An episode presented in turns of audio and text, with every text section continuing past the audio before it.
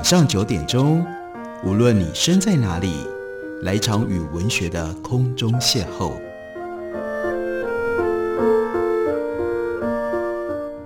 杨照谈书，邀您一同遨游文学世界，认识古今中外的经典之作。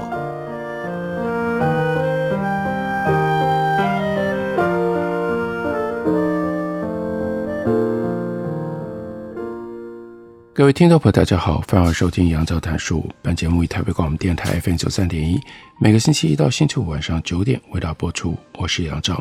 在今天的节目当中要为大家介绍的是一位经典的作家所写的一部关于神圣研究的经典的著作。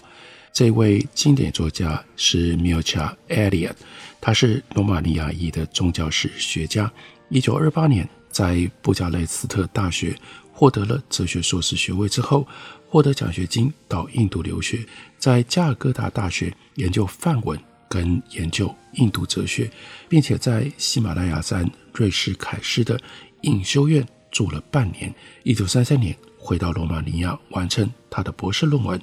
获得了博士学位，并且在布加勒斯特大学任教，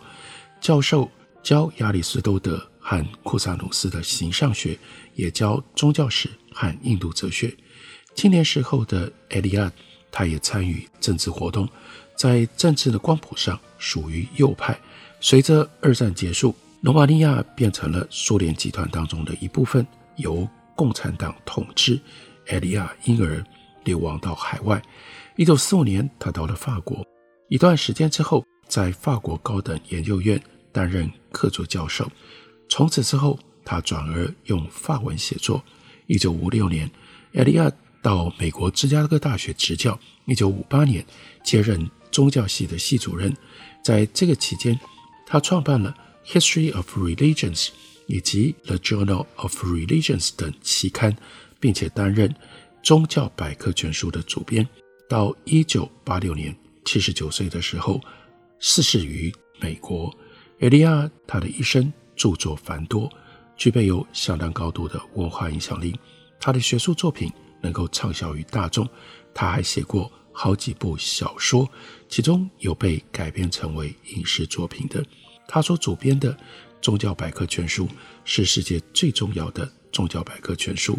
那他曾经写过的著作就包括我们今天要为大家介绍的这一本，书名叫做《神圣的显现》，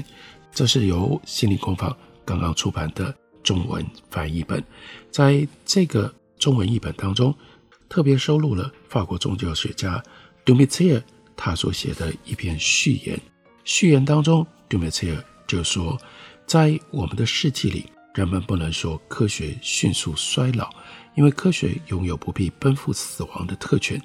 但科学是多么飞速地变化着它的面貌。宗教的科学如此，数字或者是。星辰的科学同样如此。五十年前，甚至不到五十年前，人们还把诸种宗教现象简化作为某一个共同的元素，浓缩进某一个共同的概念，自以为足以凭此来解释一切。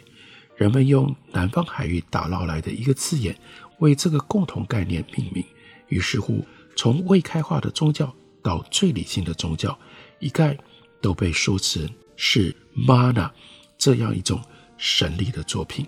这种力量神秘却散乱，没有特定的形样，却又随时可以被装点成为任何的形样，无从定义，又带着让言辞陷入无力的鲜明特点。这种力量在一切可能谈及宗教之处无所不在，所以使得拉丁文当中的 Psyche 或者是 Numen，或者是希腊文当中的 hagnos，dumbos，。印度的婆罗门、中国的道，乃至于基督宗教的神恩，都被当作是 mana 这一词的别称，或者是派生的语汇。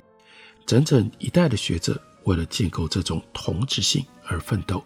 他们也许有道理，但人们随后发觉这个做法收效甚微。他们用一个外来的词命名某一样东西，然而从古至今的旅行家跟探险家。凭借着对这样东西的特质的准确把握，从未错认他们在旅途当中遇见的宗教性活动。现如今，这种分散混乱的力量就不再打动人心，也不再值得研究。玛纳概念尽管处处依然可见，但处处不再是同一个概念，只剩下一个共同点，那就是人对这个概念再也无话可说。取而代之的是用以建构一切宗教，用以或有争议或象征性的定义一切神学神话和敬拜仪式的结构、机制以及均衡状态。人们重新形成了以下的观念：一种宗教是一个完整的体系，有别于这种宗教的各个组成的元素的残余；一种宗教是一种得到清晰表达的思想；一种宗教是一种。对世界的解释。简言之，今日宗教研究必须具备的特征不再是 mana，而是 logos。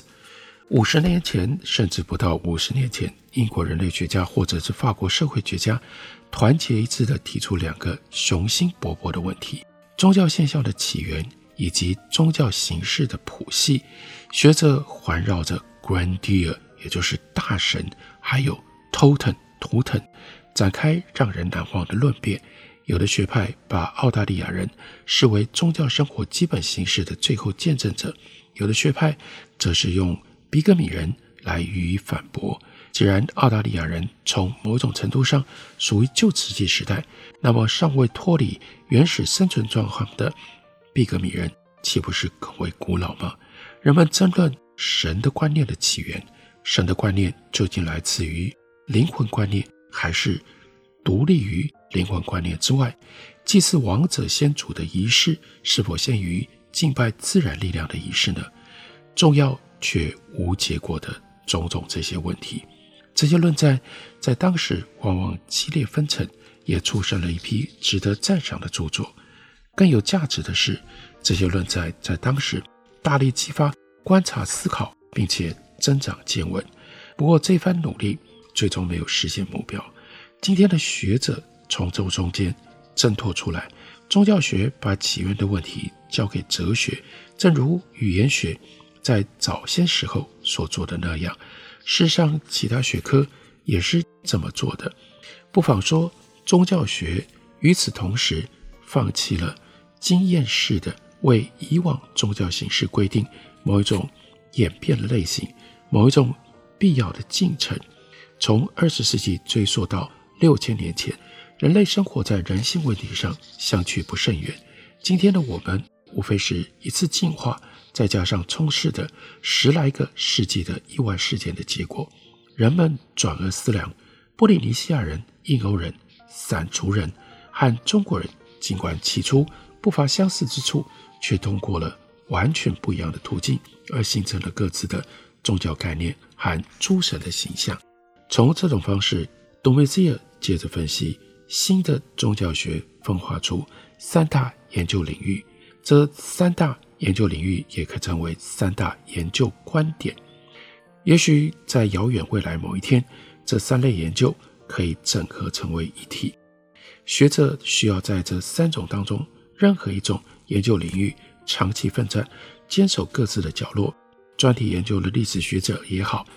依循。谱系学或者是类型学的两类比较研究者也好，在这个过程当中，他们常常会忽视彼此的存在，偶尔还会发生冲突，僭越各自的权限。然而，一切科学不就是这样发展起来，而无从遵照某一个耗时百年的计划吗？铺成了这个宗教学发展的背景，杜梅兹尔接下来他要告诉我们。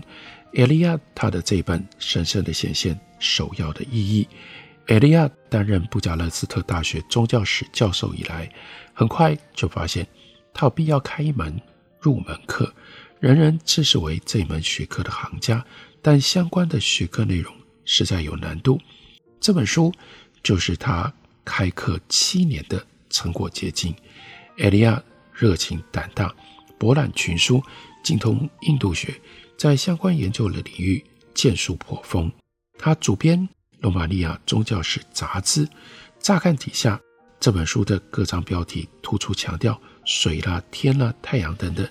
不过，从标题进入到正文，读者会看到今天的宗教学如何经历过驳斥自由主义盛行的反应过渡时期，如何重新承认关乎水、天、含太阳的描述的重要意义。而这些描述本来是神话思想最普遍的基本文献。与此同时，读者还会看到本书作者对于水、天和太阳的解释和从前很不一样。依据艾利亚先生的说法，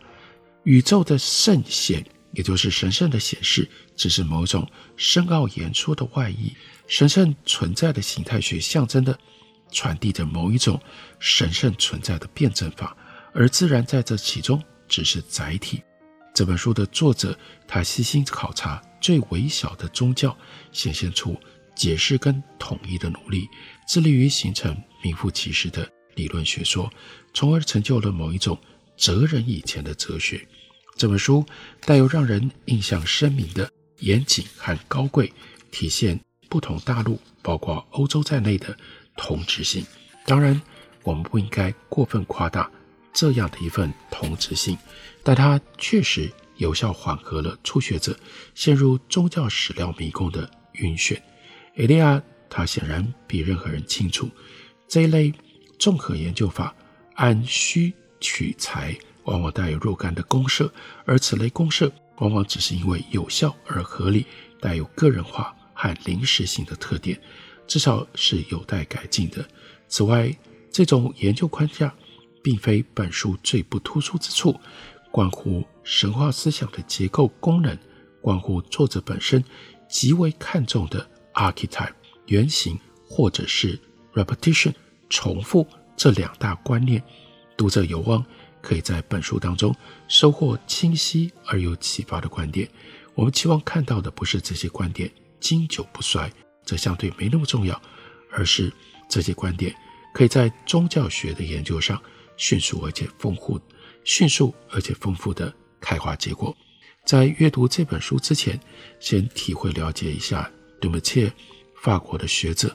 他告诉我们这本书当时出现的重大时代意义。于是我们在读这本书的时候，我们就多了一个理解上的基础，并且能够找到我们自己去体会这本书的途径。我们休息一会儿，等会儿来继续聊。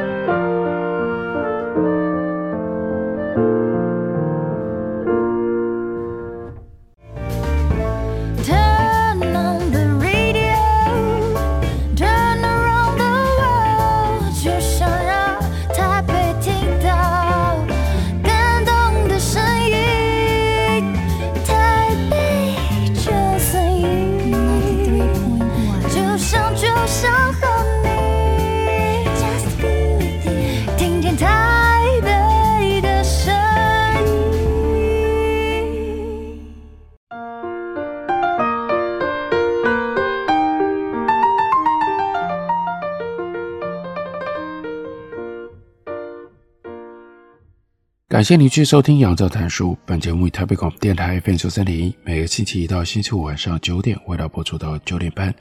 今天为大家介绍的，这是心灵工坊的新书，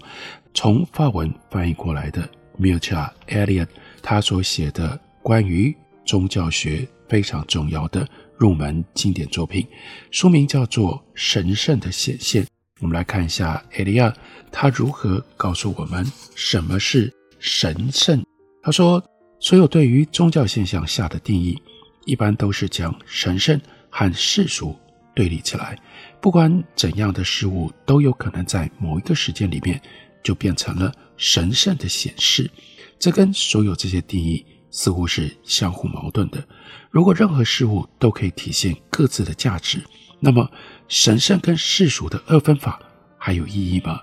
事实上，矛盾只是表面的，因为任何事物。一方面可以变成圣显，也就是神圣显示，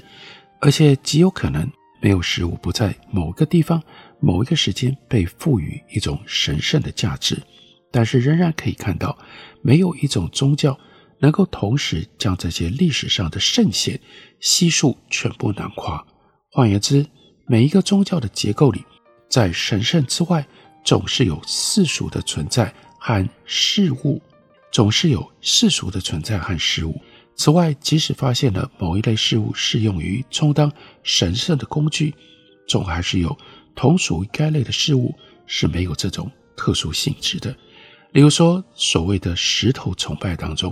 并不是所有的石头都是神圣的。我们总是发现某一些石头备受敬奉，是因为它们具有某一种形状，或者是它们非常的巨大，或者是跟某一种仪式是有关系的。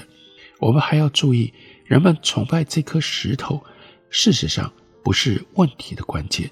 这块石头之所以受到崇拜，正因为它不只是石头，而是神圣的显示，是某一种超常态的东西。圣贤的辩证表明了有一种多多少少明确的选择，这就是必须要有所择别。一个事物变成神圣，由于它体现了、显示了某一种。跟自身有所不同的东西，在这里我们不需要关注这种不同是不是来自于它与众不同的形状、它的灵验或它的力量，或者它是否来自于象征体系等等，或者由于它被置于某一种充满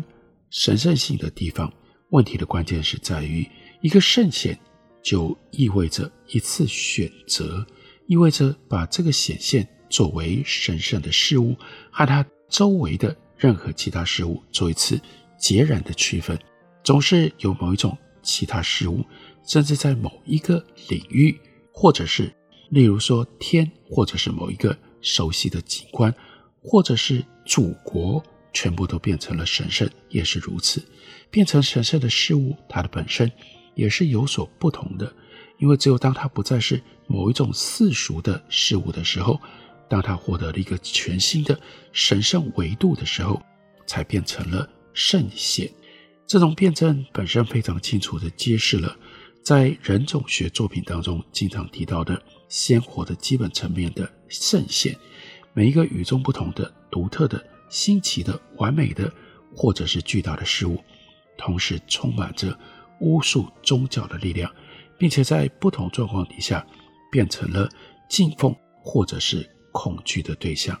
任何领域里的完美都是令人恐怖的。这种完美的神圣，或者是巫术的品质，可以解释，即使是在最开化的社会里，面对一个天才，或者是一个最虔信的圣徒，人们也会感觉到恐怖。完美不属于这个世界，它是某一种与众不同的东西，某一种来自别的地方的东西。这种同样的恐怖。同样的，审慎沉默也适用于每一种外来的、陌生的、新奇的事物。诸如此类令人惊奇的事物竟然会存在，这就是一种力量的记号。不管我们如何对它敬奉有加，它总是带着危险性的。所以在希伯里斯人看来，如果香蕉不是生长在枝条的末端，而是中间，那就是米撒。也就是招来不幸、邪恶的承担者。